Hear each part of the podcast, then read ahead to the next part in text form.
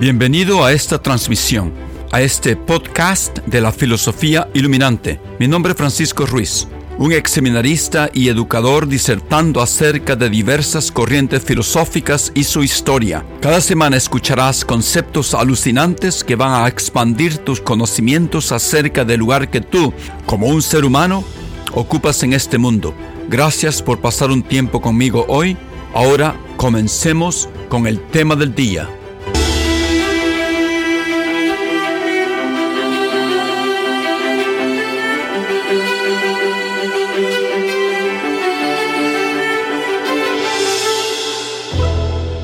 Buenos días, buenas tardes, buenas noches. Este es eh, Francisco Ruiz, de nuevo con ustedes, hablándoles desde Boston, Massachusetts. Estamos discutiendo, disertando, aprendiendo acerca de, las diferentes maneras que nosotros los seres humanos usamos para adquirir conocimientos. En estos uh, episodios estamos discutiendo el pensamiento de René Descartes porque estamos dentro de la corriente filosófica llamada racionalismo. En la primera meditación de René Descartes, la vez pasada, él nos llevó a la conclusión de que él es una cosa pensante, que él es una mente sin cuerpo. Ya nos hizo entender que nosotros somos eh, pensamiento puro, deseo puro, memorias puras, sin materia, sin cuerpo. Él se pregunta, ¿qué soy? Una cosa que piensa, se contesta. ¿Qué significa esto? Él se pregunta, una cosa que duda, que tiene memorias, que siente, que conoce, que afirma, que niega, que quiere, que rechaza, que imagina. Eso es lo que escribe Descartes. Ahora, Específicamente en este párrafo de Descartes, él dice lo siguiente, tan manifiesto es que yo soy el que dudo, el que conozco y el que quiero, que no se me ocurre nada para explicarlo más claramente. Por otra parte, yo soy también el que imagino, dado que aunque ninguna cosa imaginada sea cierta, existe con todo el poder de imaginar, que es una parte de mi pensamiento. Yo soy igualmente el que pienso, es decir, advierto las cosas corpóreas como por medio de los sentidos, como por ejemplo, veo la luz, oigo un ruido y percibo el calor. Todo esto es falso, puesto que puede ser que esté durmiendo. Sin embargo, me parece que veo, que oigo y que siento, lo cual no puede ser falso. Y es lo que se llama en mí propiamente sentir. Y esto tomado en un sentido estricto no es otra cosa que pensar. Ahí está la definición de pensar que Descartes nos ofrece. Ok, ¿qué es lo que está diciendo exactamente aquí? Hay que desmenuzarlo un poco. Porque lo que está diciendo aquí es que hay que separar la eh, imaginación, o sea, el pensamiento, lo que él llama imaginación, es el pensamiento que tenemos dentro de nuestra mente, hay que separar ese pensamiento, esa imaginación del objeto que uno imagina. Porque me puedo imaginar algo que no existe, pero mi imaginación, la imagen que tengo de esa cosa que no existe afuera de mi mente, esa imagen es real. Como por ejemplo, ¿se acuerdan la vez pasada que hicimos el ejemplo, el ejercicio, donde nosotros teníamos que imaginarnos una criatura rara, extraña, como quisiéramos, pero que no existiera. Nuestra imaginación, nuestro concepto de esa criatura dentro de nuestra mente sí existe. Puede ser que me esté imaginando una esfinge o un unicornio o esa bestia egipcia. Se me olvidó el nombre, Amet, tal vez se me olvidó el nombre, que tiene una cabeza de cocodrilo, patas delanteras de león y traseras de hipopótamo. Pero eso no quiere decir que exista esa cosa, esa criatura, pero mi imaginación sí existe. No se requiere un cerebro para poder imaginarse algo. No necesito el sentido auditivo para poder oír ese sonido del que habla Descartes. No necesito esas ondas sonoras que se mueven por el aire y llegan a mi oído. Yo lo que tengo es una percepción sensitiva del sonido. No necesito una piel para poder sentir la sensación del calor. Lo que tengo es solamente la percepción sensitiva del calor en mi mente, porque hasta cuando estoy soñando, puede tener, puede tener todas esas imágenes, todos esos pensamientos, todas esas percepciones, todas esas sensaciones. Y puede ser que en este preciso momento que yo estoy hablando con ustedes, puede ser que yo esté soñando. Esa es la perspectiva de Descartes. Así que lo único que existe es mi mente que piensa pensamientos que son reales y existentes. Ahí es donde estamos en esta meditación número dos. Bueno, pero para de, traer las cosas uh, un poco más reales a nuestro tiempo, esta idea de tener ideas y percepciones sin órganos sensoriales no nos parece tan extraño, no creo, a nosotros en el mundo occidental, en nuestros tiempos presentes. Y la razón es porque nosotros todavía estamos pensando en la tradición cartesiana, o sea, en la tradición de Descartes, o sea, aplicando este mismo punto de Descartes en nuestras vidas. Ya hemos abandonado la corriente de Aristóteles como lo hablamos la vez pasada. Y para ser más claros, este argumento de Descartes hace fortalecer la idea que muchos tienen o tenemos acerca del alma humana como un alma inmortal. Muchos en el mundo piensan exactamente eso el punto general del pensamiento casi mundial en estos momentos es que tenemos un cuerpo y un alma que están separados. Y ese alma no es material. Lo único material es el cuerpo. El alma es inmaterial, espiritual, eterna, que vive después de la muerte. Ese es el pensamiento general en el mundo en este momento, yo creo. Bueno, eso, esto tiene sentido solamente si compartimos la corriente racionalista de Descartes, porque hay otras corrientes de los cuales vamos a hablar en los próximos episodios, para de verdad rematar esta idea. Bueno, aclarar aún más el asunto de la, de la perspectiva de Descartes, tal vez profundizar un poco más en este concepto. Les ofrezco otro ejemplo, que creo que leí un libro, no sé si este ejemplo lo, lo vi en un libro, no me acuerdo, lo, lo vi en un video, una película, pero parece ser un cuento que se hubiera inventado Kafka, ese escritor. Bueno, este es el cuento. Imaginémonos lo siguiente.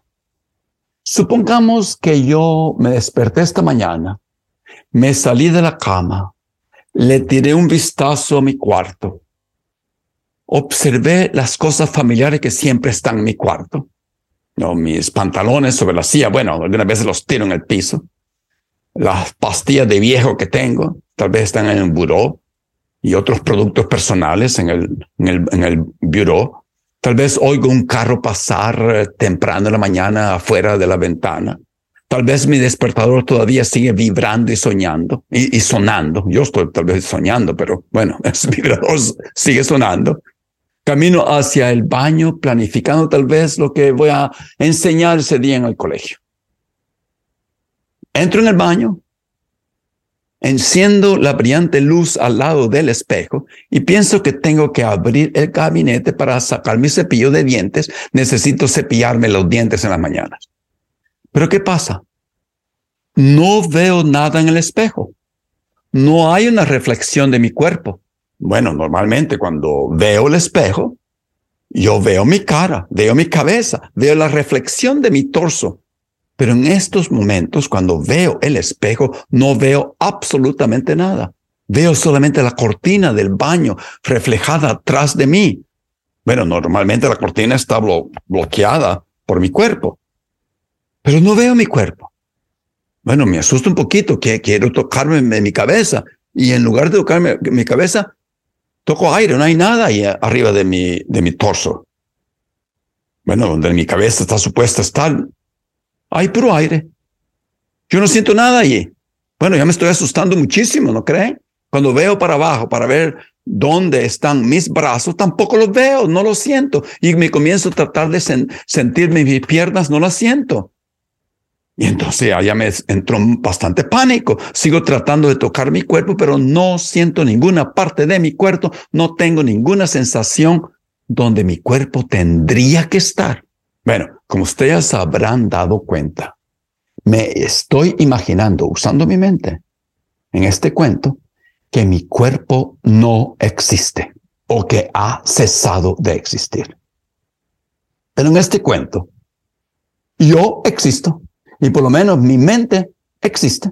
Estoy pensando pensamientos, como la pregunta ¿por qué no veo o siento mi cuerpo o mi cabeza? ¿Por qué no puedo sentir mis brazos?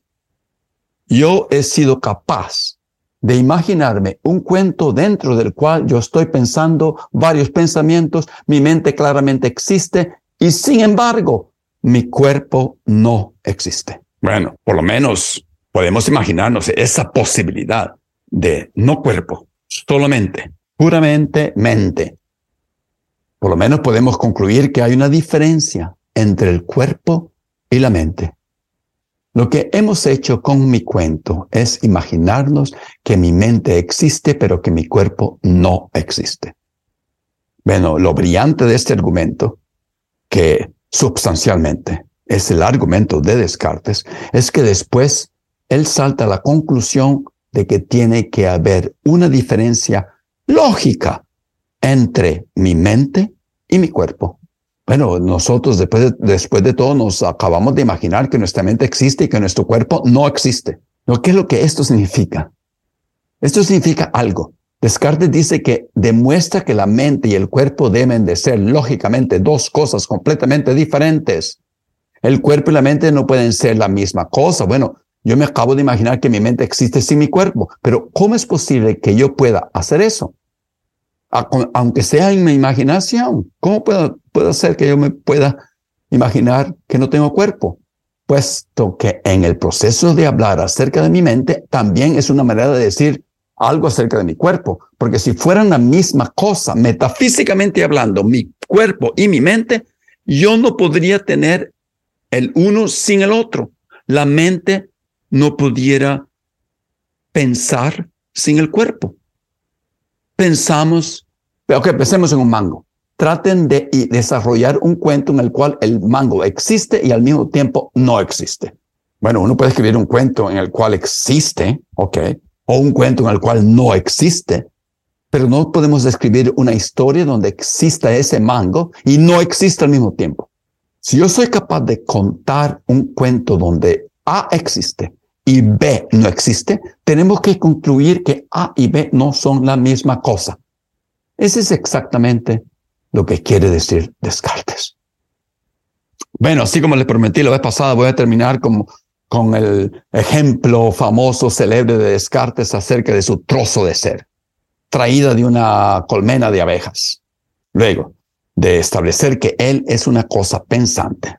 Descartes se pregunta, ¿qué puede saberse con certeza de los objetos materiales? Y finalmente llega la gran pregunta que yo tenía antes. ¿Cuándo es que se va a dar cuenta que existe un mundo afuera? Tiene que aceptar que existe un mundo afuera. Tiene que aceptar que existen algunas mentes afuera de la mente de él. ¿Cuándo se va a salir de ese casi círculo vicioso, de ese subjetivismo que está metido solamente dentro de su mente? Tiene que llegar ese momento. Yo creo que ese es el comienza este ese momento donde darse cuenta, descarte que existe otra mente, que existe algo fuera de él, pero de una manera particular, porque aunque quiera negarlo, no puede negar que hay algo fuera de su mente, de nuestras mentes. Bueno, eh, de verdad lo puede dudar, pero no lo puede negar completamente. Bueno, en la próxima meditación, el número tres, que todavía vamos a, bueno, vamos a empezar la próxima vez, él va a construir un argumento para probar que hay, algo afuera de su cuerpo y va a usar un argumento para la existencia de Dios para probarlo. Ok, este es el ejemplo del trozo de cera. Agarremos un pedazo de cera, un trozo de cera. ¿Qué es lo que percibimos? Descartes dice que percibimos que tiene olor a flores, ¿no? Donde las abejas andaban colectando el néctar de esas flores específicas. Y si la tocamos, la cera es dura. Y si le damos un mordisco, la cera sabe a miel. Y si la vemos con los ojos, vemos que es un poco amarillenta, un poco amarilla. Y si la tocamos también vemos que no está caliente. Bueno, perfecto. Pero ¿qué hace Descartes? Descartes acerca el trozo de cera muy cerca a la fogata que él tiene en su cuarto. Y después de unos minutos percibe una cosa completamente diferente enfrente de él.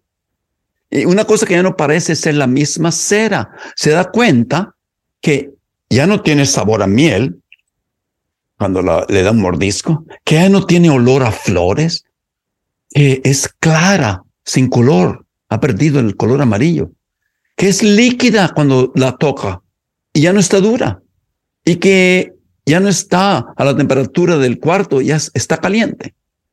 Entonces aquí viene la gran pregunta de Descartes. Se pregunta, estas dos cosas, yo las veo completamente diferentes. ¿Será posible que estas dos cosas sean lo mismo? Y él dice, sí, porque mi intelecto, dice Descartes, mi razón me dice que esas dos cosas son cera. Pero mis sentidos, regresamos a la, meditación número uno, mis sentidos, su percepción, percepción, las apariencias, le dicen que las dos cosas son completamente diferentes. Están en contradicción. Entonces, ¿qué es lo que está pasando aquí? Se pregunta Descartes. ¿Cómo me doy cuenta que es la misma cera? Que estoy viendo la sustancia que llamamos cera. De alguna manera, mi mente le pone atención, dice Descartes, a la naturaleza de la cera y no le pone atención a sus apariencias.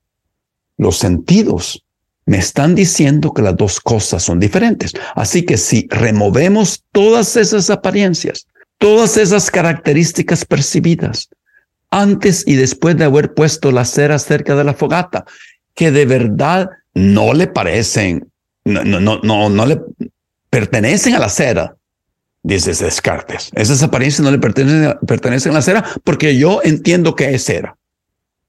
¿Qué es lo que resta, Descartes? Descartes concluye que lo único que resta es que la cera es algo extendido. Nos regresamos al concepto clave de Descartes, que las cosas tienen extensión. Así que la cera lo único que sé que es algo extendido, que es algo flexible y que cambia, que es algo mutable. Es una sustancia que ocupa espacio, es flexible porque puede estar fría y cambiar a caliente y es mutable, puede cambiar. Eso es la cera. Yo pudiera poner el, ejemplo del agua y decir que su sustancia molecular de H2 o cambian de líquido a sólido a vapor. Bueno, la molécula tiene extensión, supongamos, es flexible, inmutable. La conclusión de este ejemplo es que nuestras mentes se dirigen automáticamente a la sustancia de las cosas, no a sus apariencias. Sí, percibimos las apariencias, dice Descartes, por lo menos dice, ok, percibimos las apariencias, hay algo afuera. Pero nuestra mente racional humana salta a esas apariencias para entender la sustancia de las cosas. Los animales tal vez se quedan solamente, los perros, qué sé yo, solamente en las apariencias. El conocimiento verdadero que los seres humanos obtienen, lo obtienen solamente por la razón, no por los sentidos. No me importa si la cera tiene sabor a miel o olor a flores, eso no es la, no, no es la cera. En palabras más simples, las propiedades de la cera captadas externamente mediante los sentidos han cambiado, pero dicho objeto sigue siendo lo que es una sustancia. La cera es una cosa física, una res extensa, dice Descartes. Y perdone que les estoy tirando aquí dos palabras en latín, pero res quiere decir cosa y extensa es la misma palabra en español. Por este motivo, Descartes afirma que finalmente la cera, en cuanto res extensa, una cosa con extensión, se comprende, se entiende, se aprehende mediante el entendimiento y no es sino solo una inspección del espíritu. Y aquí regresamos a nuestro gran filósofo Platón y el idealista Platón. Este es el idealismo de Descartes. También.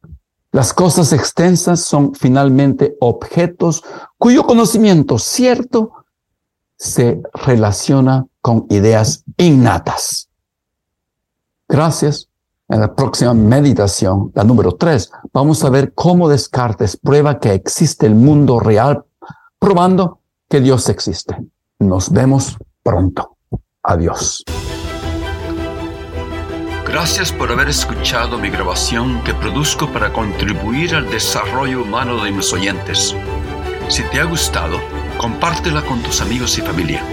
Sugerencias de cómo mejorarla son bienvenidas. En los próximos episodios continuaremos discutiendo grandes ideas filosóficas que nos hacen reexaminar nuestras vidas y nuestro rol en este mundo. Hasta la próxima y que tengas un buen día.